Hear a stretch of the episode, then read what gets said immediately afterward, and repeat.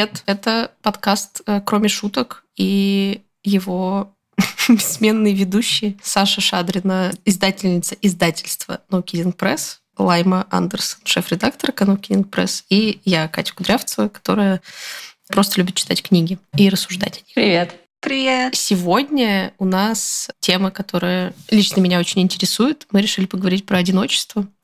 Ну, в широком довольно-таки смысле, и про то, как мы его чувствуем, про то, как про него пишут, и нравится ли нам, как про него пишут. Начнем мы, наверное, с очень простого вопроса. Чувствуете ли вы сейчас себя одиноким? Ну, давайте я начну. Я, как ни странно, нет. Хотя как бы я не нахожусь в окружении какого-то большого количества людей сейчас, и я не состою в отношениях, потому что часто чувство одиночества должны испытывать те люди, которые не состоят в отношениях романтических. Но, как ни странно, в этом году я себя совсем не чувствую одинокой, может быть, потому что нет времени на такого рода рефлексию. И на самом деле мое взаимодействие с какими-то близкими людьми, оно намного плотнее чем оно было, может быть, не знаю, в 2021 году, когда нам не надо было из-за всего нервничать. Поэтому этот год, какой бы он ни был странный, я не могу сказать, что я чувствую себя одиноко. Нет, чувствую любовь и поддержку каких-то близких людей, на самом деле, в достаточно большом количестве. А ты, Саша? Я также не чувствую себя одинокой. Несмотря на то, что нахожусь в эмиграции, вроде как должны были обвалиться прошлые социальные круги. Мне, как ни странно, хватает общения в интернете, а также такого взаимодействия повседневного или в рамках каких-то практик, что эти люди не мои друзья, но я чувствую себя частью, частью жизни. Когда я хожу в школу там, или покупаю овощи у одних и тех же людей, или, ну, как всегда, йога, экибана, все это уже невозможно слушать, дзен-центр и так далее. Я даже не могу вспомнить, на самом деле, когда я чувствовала себя одинокой за последние годы. И когда-либо я чувствовала себя одинокой ли? Я не уверена. Катя, а ты? А я как раз недавно про это думала и поняла, что, во-первых, я тоже не чувствую себя одинокой, но эта фраза обычно же говорится в каком-то позитивном контексте, типа «Йоу, я чувствую себя одинокой», вот. А я, наоборот, в последнее время чувствую, что я как-то... мне что-то недостаточно одиночества. Потому что в целом я всегда любила быть одна, мне всегда это очень нравилось. Ну, вот в этом ощущении, типа, одиночество, мне всегда было очень непонятно, что это такое. Ну, в смысле, о чем говорят люди, когда они говорят, там, типа, я чувствую себя одиноким. Ну, типа, не знаю, у них, не знаю, им скучно, или им некого занять денег, э, им, не знаю, некому написать или позвонить или что-то еще.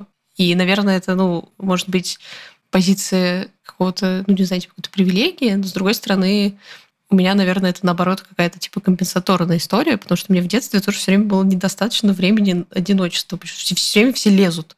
Ну, в смысле, все время там к лезут родители, к тебе лезут какие-то одноклассники, все как бы in your business all the time.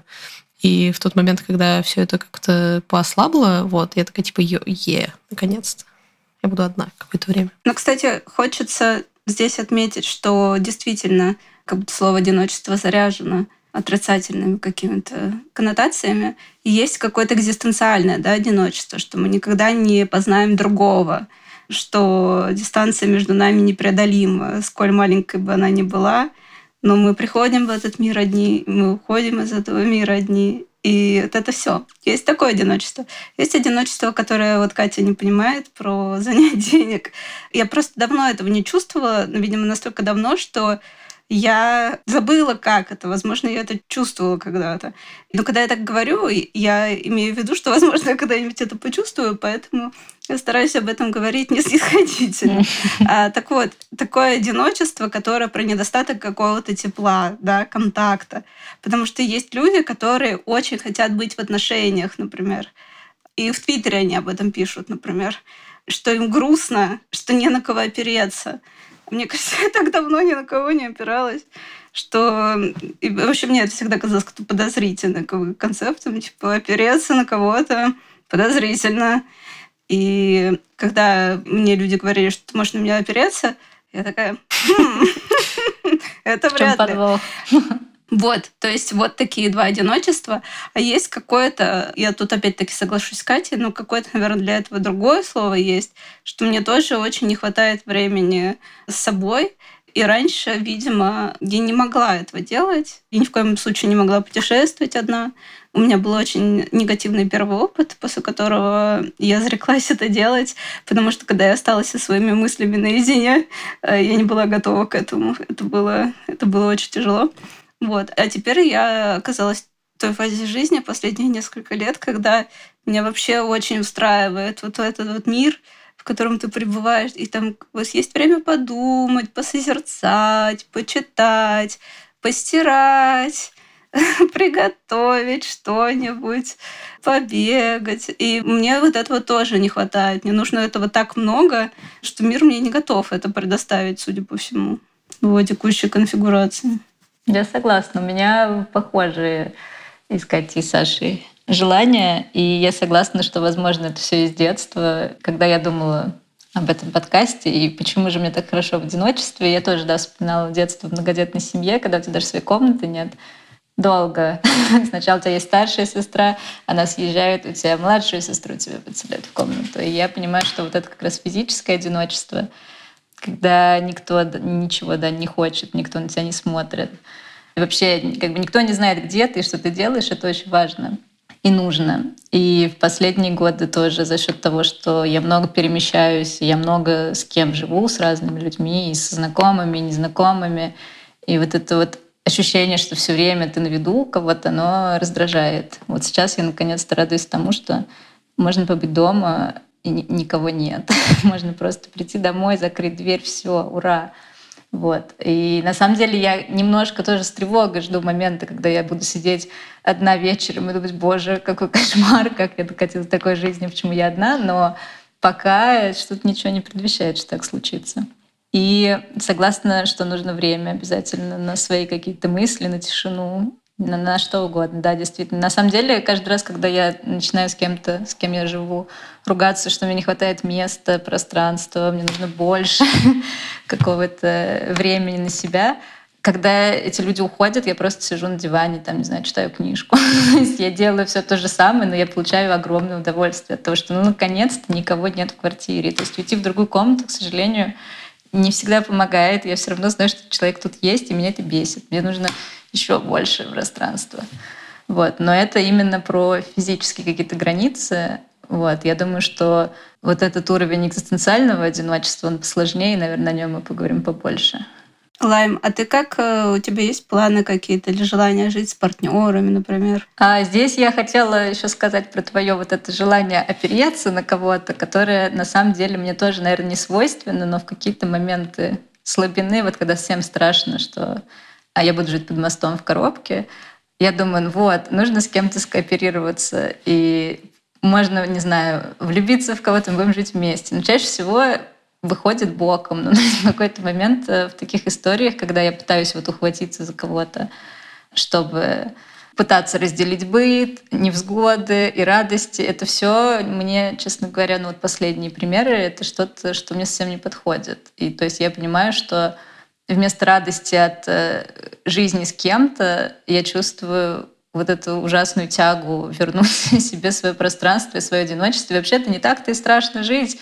И кажется, я могу справляться без вот этой опоры. И эта опора, она скорее мне куда-нибудь, не знаю, в голову вонзилась, чем она дает мне дополнительную устойчивость. Э, поэтому я не знаю, вот я сейчас, ну вот именно в этот момент переживаю то, что а вдруг я, может быть, такой человек, который, в принципе, не может ни с кем жить теперь?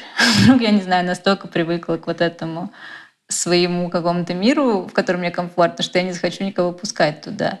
Но я думаю, что на самом деле, ну, как всегда, с правильными людьми будет удобно. Но пока в ближайшее время я не могу представить, что вот я с кем-то, да. Не родился еще такой человек. Ну или родился, но ему, не знаю, 6 лет. Вот. Но на самом деле я еще в эмиграции радуюсь тому, что сейчас я в Белграде, как вы все помните, и ко мне, ну вот летом начинают приезжать подруги, друзья, пожить. И вот такое, типа, короткое пребывание с кем-то да. на две недели, может быть, на месяц, вот ко мне приедет подруга. Не, не приезжайте. Я пока, не, типа, приезжайте, конечно. Но я потому что я знаю, что осенью это все закончится, а потерпеть э, там условно полтора месяца жизни с кем-то. Это хорошо, это здорово. Вот, короче, пока такие у меня мысли и переживания. Про страх смерти под мостом и опору очень смешно, потому что он у меня тоже, конечно, был. Вот. А потом я, соответственно, вступила в отношения с... И как Ани Ерно выросла в, так сказать, в классовой иерархии очень сильно. И в этот момент я осознала с, с очень большим удивлением, что страх как бы умереть под мостом никуда не делся оказалось, что он был как бы он не был сформирован внешним контекстом, он как бы внутренний на самом деле, и ты можешь просто сидеть на куче денег, под которой куча золота, там, в общем, и так далее. Вот, и все равно думать, блин, а что я буду есть, когда... Когда эта куча закончится. Да, да, да, какое-нибудь странное трагическое событие случится. Вот. Короче, да, оказалось, что это отдельная вещь совершенно. Неприятное открытие. Мне, на самом деле, очень откликается история про физическое пространство, безусловно, и про отношения. Это тоже интересная точка расхождения, например, с какими-то моими довольно давними близкими друзьями. Ну, как бы это штука про то, что у меня действительно есть друзья, которые не могут находиться одни. И это интересно, потому что здесь просто нет вообще никакой возможности даже установить взаимопонимание, потому что я абсолютно не понимаю, что движет ими, они абсолютно не понимают, что движет мной. Что я такая, типа, а, нет, а может быть, надо подумать, ну и все такое. Мы тоже недавно обсуждали эту тему с какой-то знакомой, э, что бывает, что после какого-то, ну, там, продолжительного опыта одинокой жизни тебе действительно становится непонятно, а зачем что-то другое. Ну, как бы зачем это происходит? Ну, типа, все же, как бы все хорошо же, как бы куда, куда тебя встроить? -то? Ящик тебе там как-то выделять, ну, в общем. Что это в конечном итоге становится прям сложно. Ну, то есть вот для меня, например, это было сложно когда там только-только начали встречаться с моей текущей женой, у меня прям был момент, когда... Моя текущая жена! Я не могу. Я очень люблю одиночество. Вот мы стали встречаться с моей текущей женой. Да, да, да. Как так получилось? Ну и, в общем, я очень долго думала о том, а как бы... Возможно, это тоже прозвучит не очень, но вот этот момент оценки того, а насколько сильно ты действительно как бы ну, не знаю, там, влюблен или что-то еще, что ты готов как бы отказаться вот от этих всех прекрасных вещей. Вот, опять же, когда у тебя есть, там, не знаю, опыт всего романтического нарратива, который говорит тебе, что как бы в тот момент, когда хотя бы что-то случается, ты как бы все, пока ушел с работы, выехал из квартиры, переехал в другую страну, ля-ля-ля. А тут ты такой, типа, а, не знаю. Конечно, и хорошо, но дома тоже хорошо.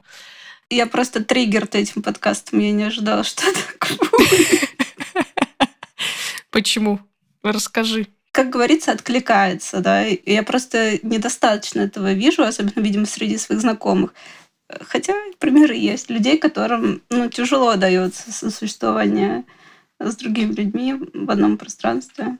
Раньше я переживала когда-то, я не знаю, когда это было, но переживала. И никогда ни с кем из своих партнеров не жила. И я такая, боже, что со мной не так? Или у меня нет этого опыта, как жаль. А потом я такая, да, и не нужен этот опыт, честно говоря, не было и не надо. Все, проехали. Ну, вообще, можем поговорить о вот этом тоскливом и ужасном чувстве одиночества. Ну да, Мэгги Нельсон пишет в синетах, что одиночество — это уединение, в котором есть проблема. Так, по-моему. А, ну, просто в синетах как будто Нельсон все-таки страдает от этого одиночества, и она действительно видит в этом и какую-то и проблему, и, не знаю, может быть, ошибку, и какое-то состояние, которое обязательно надо изменить. То есть она до того, как она пишет, что одиночество — это уединение, в котором есть проблемы, пишет, что я пытаюсь уже давно найти достоинство в одиночестве, мне дается это с трудом. И то есть на самом деле, когда мы «Синет» только издавали, я тогда находилась в отношениях, и мы жили вместе. Я читала и думаю, о, да, я могу вспомнить вот это состояние, когда, не знаю, ты в кого-то влюблен, но у вас ничего не вышло, и вот ты просто страдаешь. И в тот момент мне очень нравилось, ну, как мне очень нравится эта книга и сейчас, но я понимаю, что мне очень хочется надеяться, что вот такого одиночества я больше не буду испытывать. То есть, что у меня был такой опыт, не знаю, когда мне было лет, может быть, 25, может быть, меньше. В общем, такое уже было, и оно мне знакомо, но мне не хочется это повторять. И сейчас я с трудом могу представить, что вот, не знаю, я кому-то настолько привязана, но у нас ничего не получается, что я страдаю. И мне типа физически больно от одиночества. Но как будто вот это то одиночество, которое связано с нелюбовью конкретного человека. И вот я надеюсь, что такого, например, не будет. Ну да, вот я тоже как раз хотела сказать, что это такое типа, контекстуальное одиночество, да, получается, что это не одиночество in general, а это на самом деле даже не одиночество, это нехватка конкретного человека или конкретных, там, не знаю, чувств или занятий, или чего-то еще, и ты как в этот момент, э, ну, то есть я тоже вспоминаю какие-то такие штуки, какие-то такие опыты, и ты, на самом деле, в этот момент, не знаю, ну, я, по крайней мере, довольно сильно, ну, вот я, я довольно сильно была включена как раз в мир, да, потому что, ну, не знаю, там, у меня вот в такие моменты обычно просыпается желание пойти куда-нибудь, там, с кем-нибудь повстречаться, поныть еще обязательно, вот это все. Ну, потому что в этот момент твое, твое страдание, оно как-то приобретает э, аудиторию и становится куда более развлекательным, чем просто ты сидишь дома грустный. Ну, типа, э. Как и у Мэгги Нельсон. Да. Э, ну, и то есть у нее-то это, конечно, все в контексте отношений описано. Но интересно, что вот она пишет э, в одной из пропозиций, Синета, до восьмой. Приятно знать, она пишет о Леонарде Коине, который адресовал эту песню про знаменитый синий плащ. Приятно знать, что я не одинока, когда пишу почти все свои тексты с расчетом на адресата. Я бы даже сказала, что не умею по-другому, так что писать из точки одиночества, как сейчас, это в некотором роде непривычный и болезненный эксперимент. Ну, это такой, да, перформативный experience. Знаете, когда вы тоже после, не знаю, после расставания пишете пост в Инстаграме и думаете, как этот человек его прочитает, да?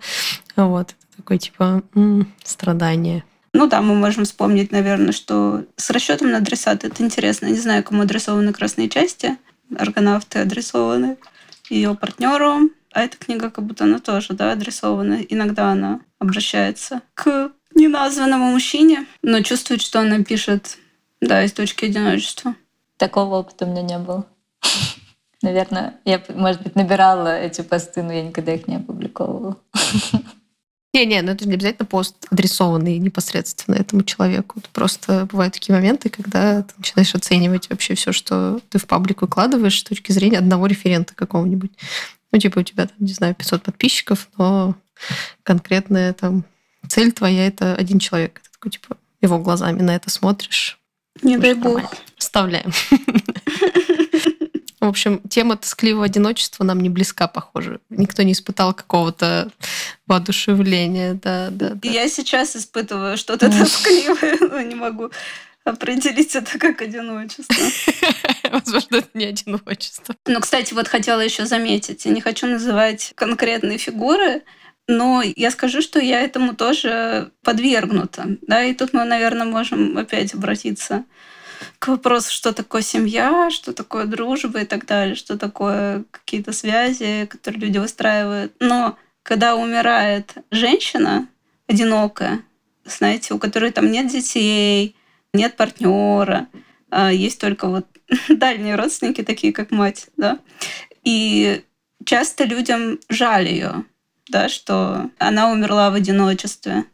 И я скажу, что я испытывала такие чувства тоже. В смысле, это, видимо, была проекция. Это немного происходило до вот этой эпохи, когда я вдруг в этом одиночестве, точнее, в уединении, обрела некоторую гармонию.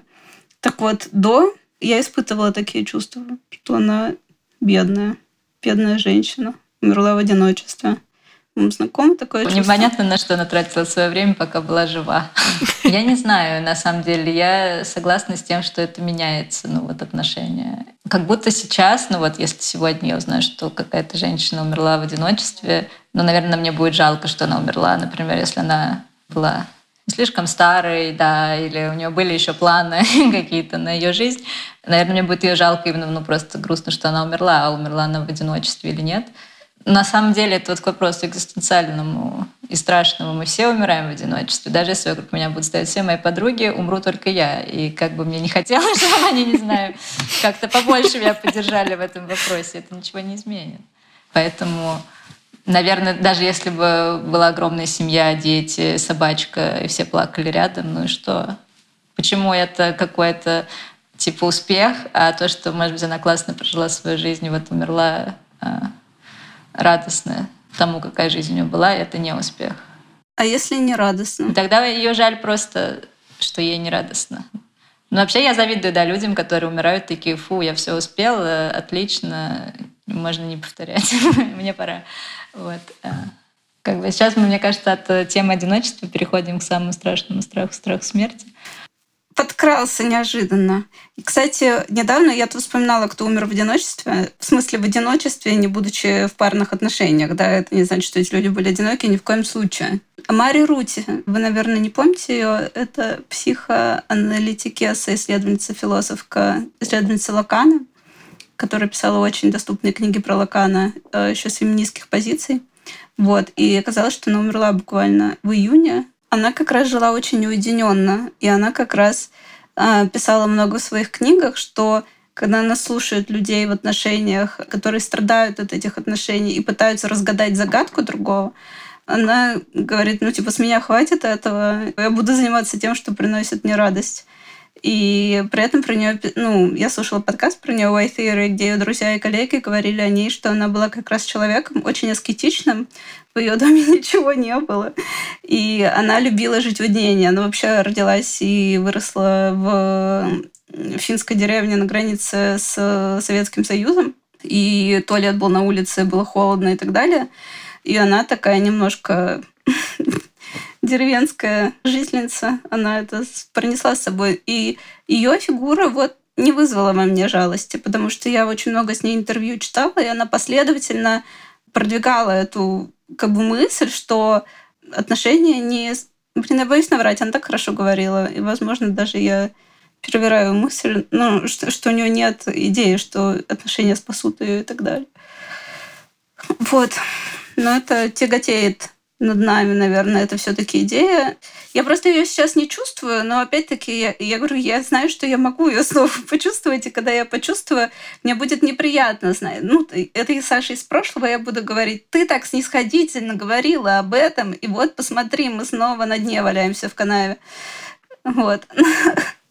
Но однако же, да, вот эта идея о том, что отношения спасут нас от смерти – да, и от смертности. Ну, то есть мы это можем осознанно так не проговаривать для себя, но мы не говорим о тех людях, которые там 10 лет в отношениях, как Катя, мы вообще не знаем, в чем их мотивация. И но вот часто вот это желание кого-то встретить и соединиться и так далее, это же про ну, желание спастись от смерти, да, не умереть в другом, там, типа, выжить в другом. Да, Мария Рути это было не близко. Мне тут, конечно, хочется, наверное, даже поспорить, потому что, ну, это же не обязательно так. Ну, типа, не обязательно романтические отношения, это спасение в другом. И вот это вот все. В этой точке, там, условно говоря, выбора, да, про который я говорила до этого, ну, типа, чтобы было вот мое обычное состояние, которое можно назвать там одиночеством или как угодно еще, да, и какое-то следующее состояние, которое было бы там состоянием отношений. И этот выбор был в том, что мне показалось, что, ну, вот в этих отношениях есть для меня что-то, чего я не могу получить ну, будучи одна. И так и оказалось, и типа это оказалось очень круто. Но это не история про то, что, ну, я переоценила весь свой предыдущий опыт и поняла, боже мой, я была не права. Все это время нет, я все еще была права. вот, и я все еще, как бы, для меня все еще там мое состояние одиночества хорошее, и мое текущее состояние хорошее. Они просто разные, но и то, и другое, ну, типа, я и к тому, и к другому отношусь там с большим, не знаю, там, уважением, и я понимаю, что и там, и там есть вещи, которые для меня ценны. Вот, если там, ну, опять же, текущее состояние закончится или станет каким-то другим, это, ну, будет тоже, скорее всего, окей. То есть понятно, что это будет там связано с каким-то большим количеством там эмоций и всего остального, и это понятно, потому что ты теряешь что-то, теряешь привычный образ жизни, ты теряешь опору человека, который может позвонить за тебя в ЖЭК и все такое. вот ну, это тоже, тоже происходит. Типа, все меняется, и это тоже меняется.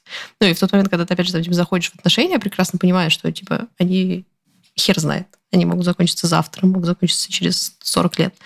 И тот, и другой вариант, ты как бы с ним внутренне соглашаешься.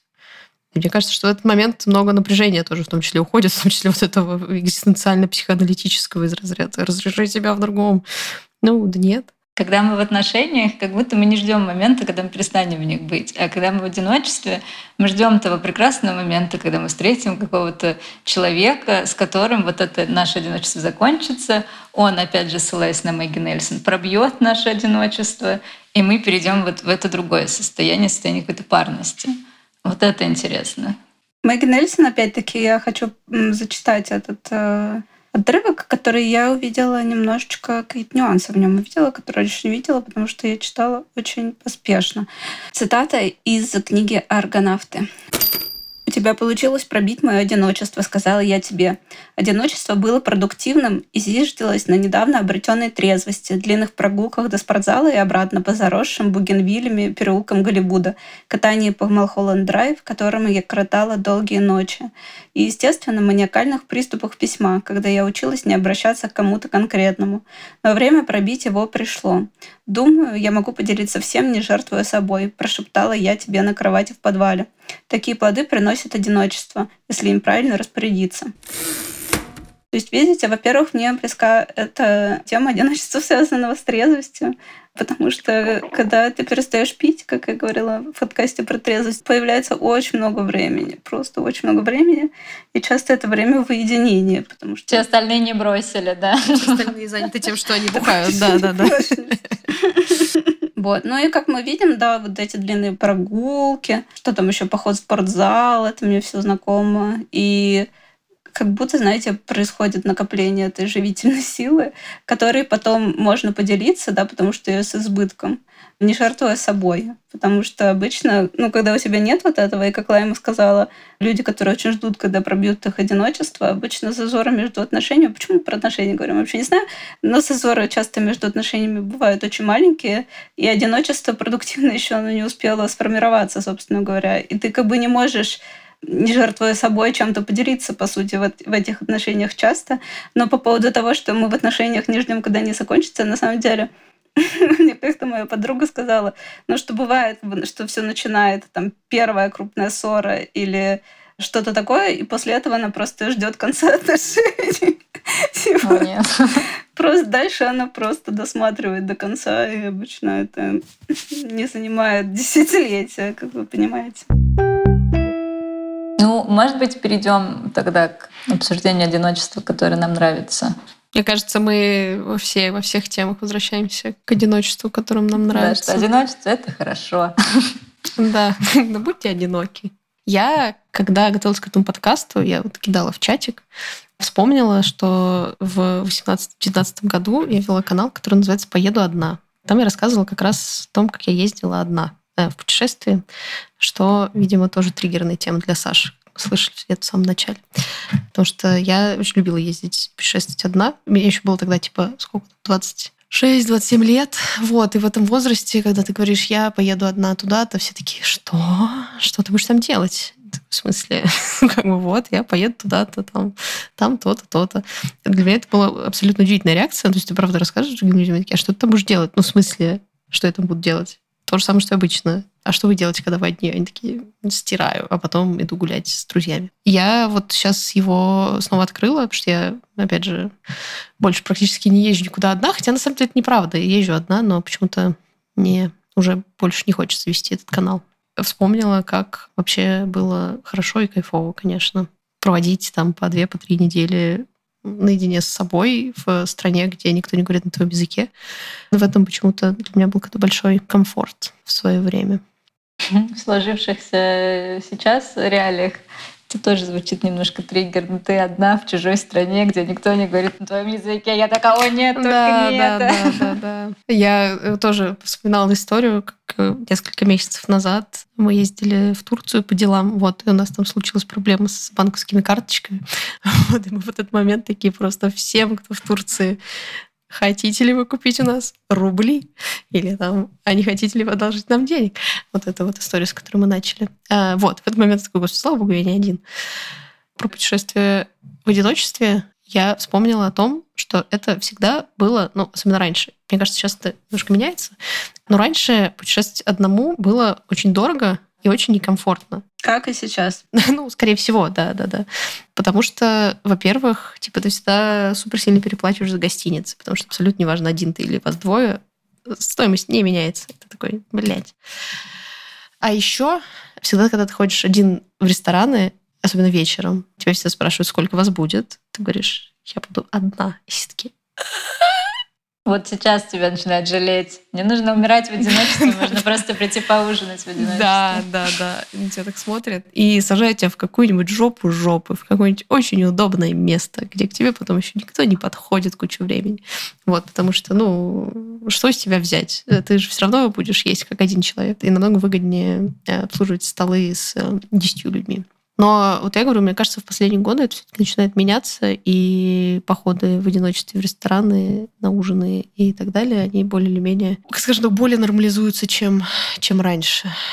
Здесь просто в Париже, вот я-то замечаю, что ну, прием пищи это очень социальная вещь, э, и рестораны открыты на обеды и ужины хорошие, и в середине дня закрыты, и поэтому люди, наверное, ужинают очень редко одни, поэтому я не хожу на ужин одна. Ну вот в Москве я постоянно ходила в кафе одна, ну в такие, типа, с кофе третьей волны и так далее, где люди там завтракают, работают, читают, не знаю, что-то такое. И но я вижу много каких-нибудь старичков, которые пиво пьют одни, там, или кофе пьют одни, газету читают. Это мне очень нравится. Так что я думаю, я готова перебороть себя начать. Да, мне кажется, что в Европе это как будто бы, ну, это прям очень сильно заметно, потому что я вот вспоминала, что я, например, тоже сталкивалась, ну, ну это понятно, что это не иджизм, но все равно, ну, то есть, что ты приезжаешь в какое-то место, типа, тебе 26 лет, ты приехал в какую-нибудь пенсионерскую деревню, вот, на тебя все смотрят, типа, как на странного, типа, что ты делаешь? Ну, то есть ты здесь должна оказаться через 55 лет вообще-то. Ну, как и, в общем-то, все как бы оказываются в таких местах через 55 лет, потому что в 26 они ебошат на работе. Ну, и это такая какая-то, да, тоже немножко, немножко странная история. Ну, то есть в Европе, безусловно, сидеть одному пить пиво целый день, ну, как бы ты должен был очень заслужить, скажем так, это возможность так делать, как будто бы. Хотя, наверное, так более или менее везде. Не знаю. Все умерли. Эмоционально, эмоционально заряженная тема, ощущение, что ты душевно поработал немножечко, пока о ней разговаривал. Мне кажется, мы в обсуждении этого подкаста касались термина, который звучит как синглизм, что на русском языке, конечно, убийственно. убийственно плохо. Вот. И насколько я понимаю, это как раз вот эта вот вся история о том, что человек должен стремиться к парности во что бы то ни стало, и это единственное мерило успеха. Да или нет? Я просто не, не в курсе. Саша. Ну да, это, наверное, про какую-то нормализацию жизни не в паре, не то, что одинокая жизнь. Мне просто показалось интересным, потому что евангелисткой синглизма в России э, считается Саша Сулим, журналистка, известная своими репортажами и книгами про маньяков. И, и параллельно она рассказывает о жизни в статусе сингла, и она была гостей моей любимой YouTube-передачи «Справиться проще». И там же была экспертка, которая почему-то там разговор в итоге зашел в то русло, что синглизм — это то время, которое ты проводишь между отношениями. Знаете, как бы желая отношений. И с позиции экспертки. И это мне ну, показалось просто там неверным, странным. И не потому, что я хочу вот отвоевать это, знаете, нет, мне никто не нужен. Ну, а потому что как будто просто нет доступа к этому регистру, да, и у меня раньше не было доступа к этому регистру, теперь есть доступ к этому регистру. Наверное, я уже говорила, современные отношения, парные или непарные, неважно, это какой-то конвейер, да, это бесконечное кручение в колесе, за исключением людей, которые пребывают в долгих моногамных союзах. Это обычно отношения один, два, там, три года, или там шесть месяцев, или один месяц, или три месяца. И если представить, что у тебя партнеры меняются с такой периодичностью, то ну, ты очень сильно устаешь пускать в свою жизнь этих людей. И я не готова к такому больше. Потому что как раз тебе, как в цитате Мэгги Нельсон, ты ничего не накапливаешь, и тебе нечего дать себе, и тебе нечего дать другому ты пуст, как говорил, не помню кто и где. Вот, поэтому синглизм, он недооценен. Недооценен. Ну да, и это уже как будто бы же есть какая-то социальная причина. Ну, то есть, условно говоря, понятно, почему раньше все сбивались в союзы и в семьи огромные, да, потому что иначе ты просто бы не выжил в суровом мире природы и всего остального, других людей. Сейчас в этом как будто бы уже нет такого смысла. Э, ну, то есть ты можешь прожить один, ты можешь выжить. Ну, капитализм такой, ха-ха, и все еще есть. Да, да, да, да. Но с другой стороны, как бы нет, он на самом деле, конечно, есть. Жить одному, типа, супер дорого но ровно как бы на тебе и построено довольно большое там количество целых бизнес-индустрий. Ну, не знаю, доставка самоката за 20 минут, безусловно, построена как бы на людях, которые сидят одни в своем ноутбуке э, в большинстве своем и не хотят ходить в магазин и общаться с другими людьми. Но при этом это как будто бы такое да, самосбывающееся пророчество. Чем меньше ты выходишь из дома и общаешься с другими людьми, тем тебе сложнее устанавливать контакты, тем больше ты сидишь один, бла-бла-бла. Ну и в итоге мы все приходим вот к этому да, болезненному индивидуализму и полному отсутствию возможности каких-либо коллективных действий. Парам-пам-пам-пам. Отличный выпуск. Я могу пересказать э, репортаж про бистро парижских, который я прослушала в школе вчера как раз об этом. Бальзак называл парижские бистро парламентом народа, потому что там пересекались разные социальные группы людей и дебатировали, дискутировали, в общем, решали вопросики. А сейчас стремительно уменьшается количество бистро во Франции. В провинциях вообще практически не осталось. И люди, для них место единения — это Макдоналдс часто где-то на трассе. Им просто негде побыть вместе. И кафе становятся все более и более недоступными. Если раньше тоже интересный факт. Там такой пример проводился, что школьники могли после уроков со своим учителем физкультуры потусоваться в бистро. Сейчас бы этот учитель физкультуры не задержался бы на своей работе, да? Или там э, старики могли играть в карты, и были представлены разные социальные группы. То теперь это как бы бистро, доступ к бистро становится люксом. Только определенного рода французы могут себе позволить ходить и есть в такие места. Вот поэтому мы лишились пространства для коммуникации. Мы, французы, пространство для взаимодействия, да, для социального перемешивания. Если сейчас большинство вечеров вы проводите в одиночестве, а не в компании друзей, могу порекомендовать вам подкаст «Букмейт» или «Стай вправо». Его ведут драматург Валерий Печейкин и главред оригинальных проектов Букмейта Ксения Грициенко. В каждом выпуске они обсуждают две книги — фикшн и нон-фикшн на какую-то одну тему — так, в выпуске о счастье ведущие обсуждали «Зачем быть счастливой, если можно быть нормальной» Джанет Уинтерсон и книгу гарвардского психолога Дэниела Гилберта. А в выпуске о комиксах сразу две наших книги «Расцветает самый красный из роз» Лив Стрёмквист и «Сегодня последний день остатка твоей жизни» Ули Луст, о которой, кстати, мы у себя в подкасте не рассказывали. А еще в каждом выпуске Ксения и Валерий спорят, шутят, обсуждают серьезные темы — вспоминают истории жизни и даже рассказывают анекдоты. Слушайте подкаст «Листай вправо». Ссылку мы, как обычно, оставим в инфобоксе. У меня тогда к вам такой вопрос.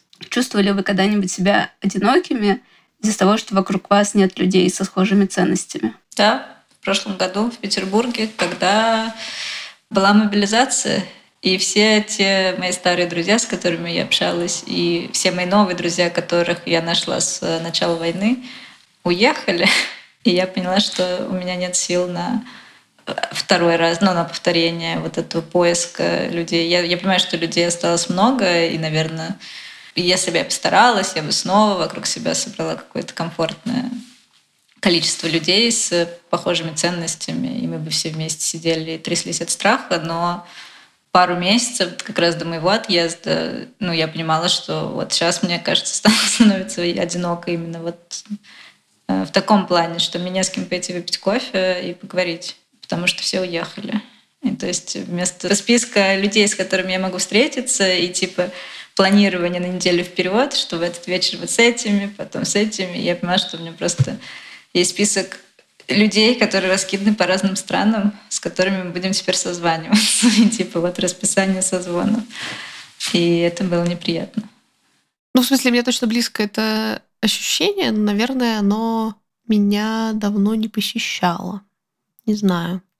Сложный вопрос. Ну, то есть, мне кажется, что как раз типа, в последнее время наоборот. Во-первых, и как бы мои ценности стали для меня понятнее, потому что раньше они были такие немножечко, ну, абстрактненькие такие, ну, типа, вроде бы за все хорошее. Да? Ну, потому что они не сильно сталкивались с реальностью, поэтому было довольно легко как бы вот это там вся история про какую-то ложную солидарность и так далее. Ну, что вроде бы вот, не знаю, сообщество людей относительно приятных, э, будем считать, что у нас общие ценности. Вот. Э, ну, кризисные моменты часто показывают, что это не так. Более того, что для многих людей как бы, их личные интересы оказываются важнее их возможных общих ценностей. И на этом уровне происходит расхождение. И как раз напротив, в кризис ты понимаешь, что у тебя намного больше там, каких-то а, общих ценностей с людьми, которые ты даже раньше бы, в общем-то, и не подумал бы так про них, а так и оказалось. И я знаю, что как тут для многих людей это неприятное открытие, вот, но для меня это скорее хорошо, ну, потому что реальность всегда лучше, чем иллюзия какая-то. Но это чувство, наверное, наверное, мне знакомо. Я недавно как раз э, слушала какое-то или читала, не помню что-то, где прозвучала история про то, что мы как люди чаще в последнее время ищем типа различия, и различия и разъединяют. А если бы мы попробовали с людьми поискать что-то общее, скорее всего, мы бы практически с кем угодно нашли бы что-то общее. И это была бы совсем другая жизнь. Зажили бы мы, короче говоря. Поэтому вот я про это стараюсь сейчас больше думать. Я, когда задавала этот вопрос, я не подозревала, что я так отвечу, но мне потом пришло в голову, э, что я в школе, конечно, была очень одинока в средних и старших классах. У меня и так было очень мало друзей. Мне, кстати, этого всегда хватает. Были какие-то периоды в жизни, когда там я общалась, например, близко только с сестрой своей. И мне хватало, я не чувствовала себя одиноким человеком. Наоборот, она мне ну, как бы невероятно много дала. Я имею в виду близко по душам. Э, понятно, что ходила на работу, там видела каких-то людей. Но у меня вот был один конфидант в жизни. То есть мне хватало в школе, в какой-то момент я осталась совсем одна, и это были люди с другими ценностями, какими-то очень как раз про конкуренцию, там, про перформанс. Э, я уже тогда решила валяться на обочине жизни. Но тут можно все подвести к какой-то библиофильской э, концовке и вернуться к воспоминанию Лайма о том, что у тебя даже физического пространства в детстве часто нет, если вы живете в стесненных условиях. А я тоже прожила до своего отъезда из дома в 17 лет. Я жила с сестрой в одной комнате, и я практически ничего не помню из этого времени, потому что моя психика, видимо, это вытеснила. И я не помню, как мы жили ты очень много времени проводишь в мире книг как бы из-за этого. Это такое место, куда можно буквально провалиться. И хочу попросить Лайма тебя прочитать цитату из Алин Майлз. Цитата из «Инферно». «Я должна была беречь свою новообретенную свободу. Я все время помнила о своем поэтическом предназначении. Это терялось среди всего прочего, так же, как колледж. Но моя преданность поэзии не давала этому ускользнуть. Что иногда было трудно, но на самом деле нет — я постоянно писала, все время чему-то училась, и то и дело встречала людей, которые были поэтами, в основном мужчин. И они говорили мне, что я должна прочитать. А я думала, ха, и сама решала, что мне нравится. И я могла решать. Я была счастлива в одиночестве, на 15 сантиметрах между моими глазами и книгой. Наверное, я была создана для такой жизни. Это был подкаст «Кроме шуток». Спасибо моим прекрасным соведущим Саше и Лайме. Спасибо всем нашим слушателям. Слушайте нас везде, где вы слушаете подкасты. Ставьте нам лайки, пишите комментарии, потому что это очень сильно помогает и очень сильно нас радует. Всем пока.